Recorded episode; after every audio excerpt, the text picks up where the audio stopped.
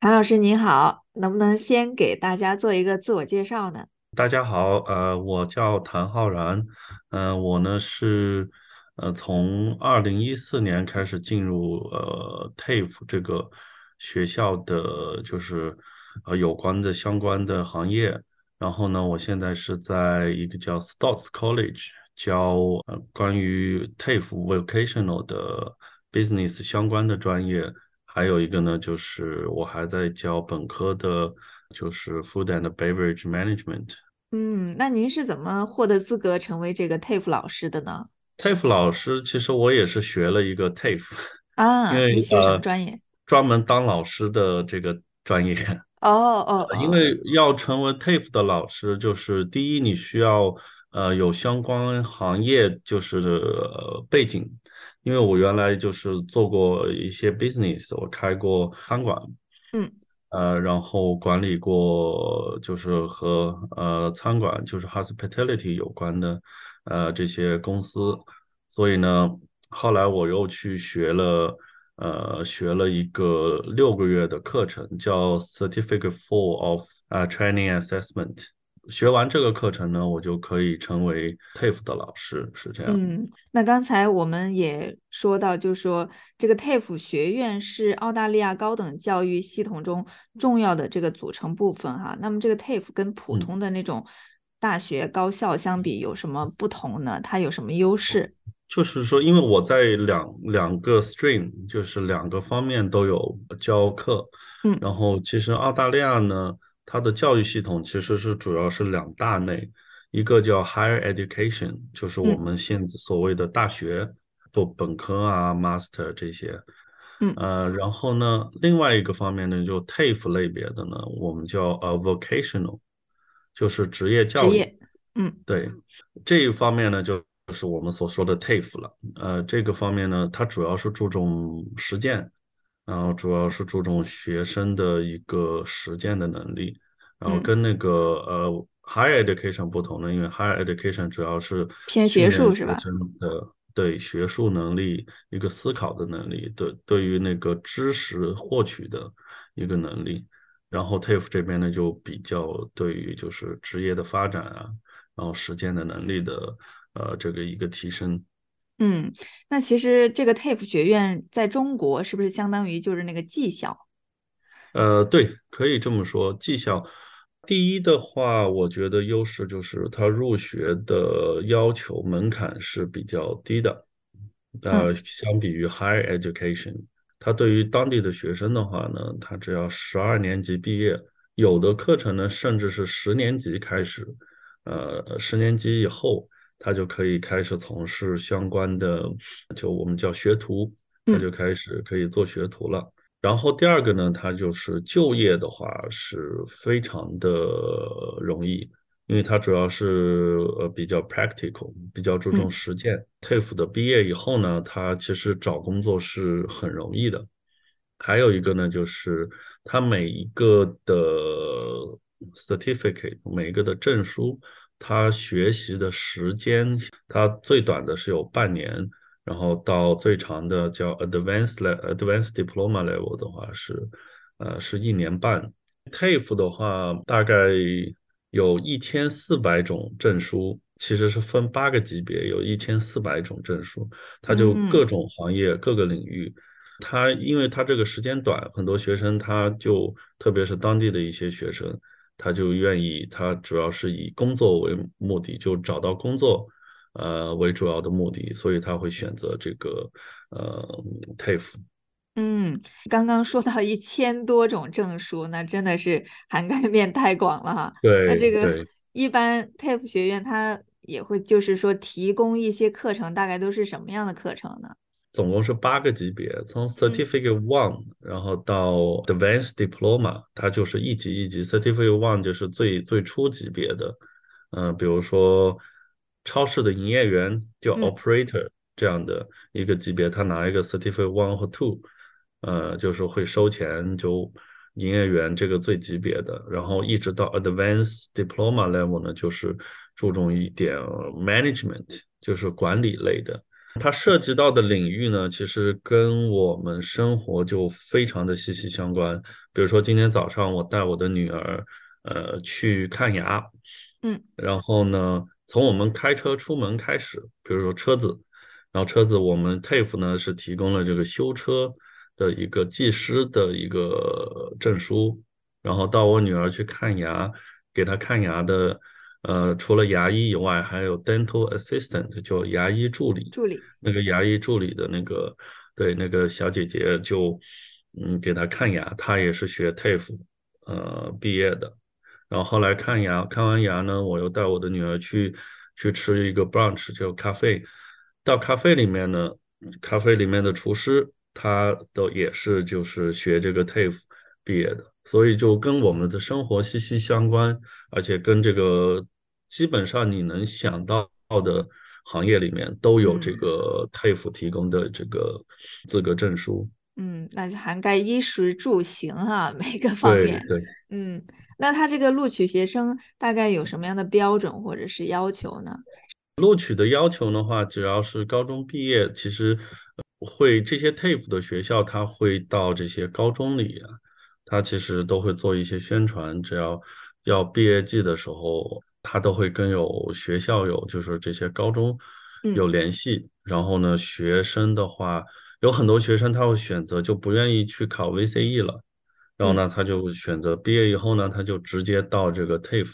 去学学习他自己感兴趣的。比如说很多学生他学喜欢机修，他对机械类感兴趣，他就会学一个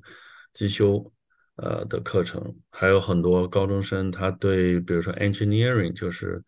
呃感兴趣，工程类的，比如说电焊啊这些工作，其实他就会去直接就进入这个，然后入学呢是非常非常的简便。我知道有一些是免费的哈，是不是？它分了免费跟那个收费的这种课程。对，呃，免费的课程呢，是它主要是有 government funding，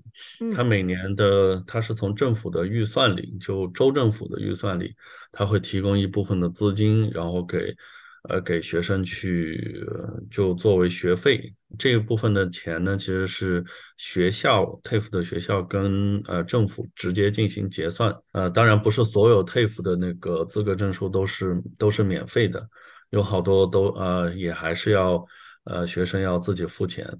嗯，TAFE 的上课时间跟这个教学方法有什么特点呢？呃，上课时间的话也非常灵活，因为 timetable 学生可以选择自己的 timetable，就每个星期他只要到学校呃学习二十个小时，只要满足二十个小时的呃学习时间。这二十个小时呢就可以分。呃，各个学校呢，它也会提供就是不同的那个课程表，有的是比如说早上，呃，从早中晚都有，然后有的还有就是周六，呃，就是周末的那个学习时间表。这样呢，学学生就可以根据自己的工作的时间，然后去选择一个自己适合的课程表，然后去学习。但是 TAFE 呢，它跟呃 Higher Education 有点不一样，就是说，它为了保证学生一个是呃学习学习时间的足够，它就是说最低还是需要保证每周二十个小时的，就是上课的时间。当然上课呢，比如说理论学习就可以选择在网上，但是实践的学习呢，还是需要学生要呃要到学校或者 workshop 里面。但是还有一点就是，比如说学生他从事的是和他学习相关的专业，嗯，呃，比如说那个 dental assistant，他是其实他就可以在他上班的地方，上班的地方他的 supervisor 就可以直接给他做 observation，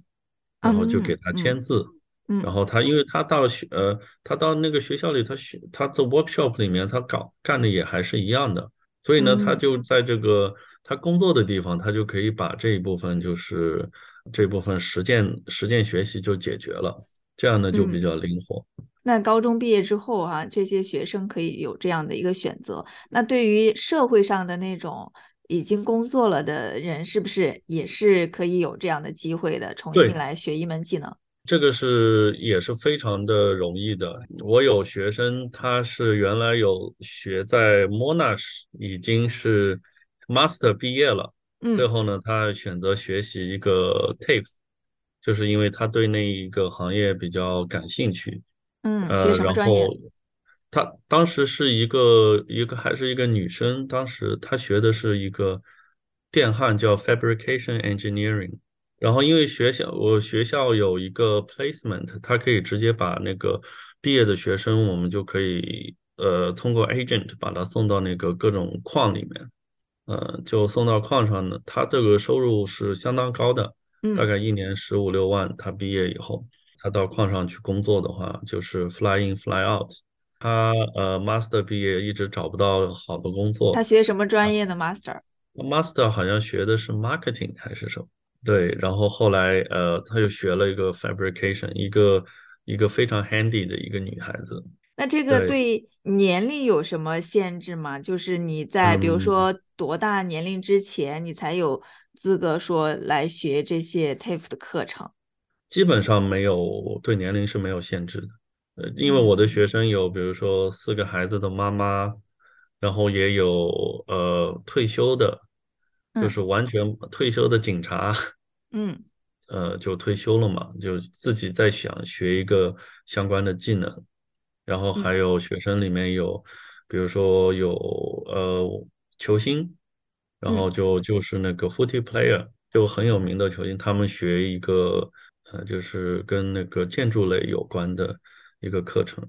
呃相关的一些单位，嗯，他跟这个学校他合作比较紧密，主要呢就是在这个 job placement。呃实习，嗯他会给这些 TAFE 的学生提供很多的实习岗位。呃，对于他来说，他也是解决一个呃他自己的学生去实习嘛，实习嗯他他可以他付的钱也不是那么多，嗯呃，然后实习的工资他他是要付一点工资，但是呢，呃，又帮他解决了就是劳动力的一个问题。嗯。嗯，特别像呃跟我们有合作的，比如说酒店，嗯，很多大的酒店，嗯。然后他就会招收很多我们的学生去实习，我们的学生也很愿意，然后去到那里实习，呃，因为他对于学生来说呢，他也有一个就是有一个工作时间的一个要求，job 嗯。placement，他是需嗯，要大概不同的那个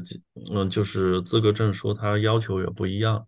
您个人在这个教学当中遇到的学生一般都有什么类型？刚刚您也提到说，这个四个孩子的妈妈，然后，退休的警察，从大部分我接触过的学生来说，呃，就是这些学生他的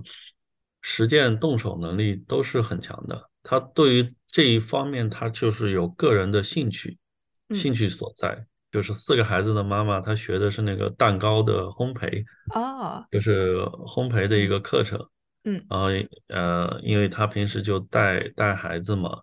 然后孩子送到学校了，那她也来上学，她学一个烘焙的课程。她说她回家给她的孩子们做最好吃的蛋糕，然后是这样，嗯她自己的兴趣。像退休的警嗯察呢，他就是他就学一个呃电焊的课程，因为他自己说他可以，他喜欢就玩摩托车，然嗯后他自己可以焊接他的摩托车，他的那些摩托车后来学了以后，他自己把他那些摩托车就焊焊接的很漂亮，非常漂亮，然后就嗯。开到学校里，然后秀给我们看。还有的学生呢，就是大都很可爱，那些学生，呃，他们虽然就是，呃，可能在学校里比较皮一点，就上高中的时候，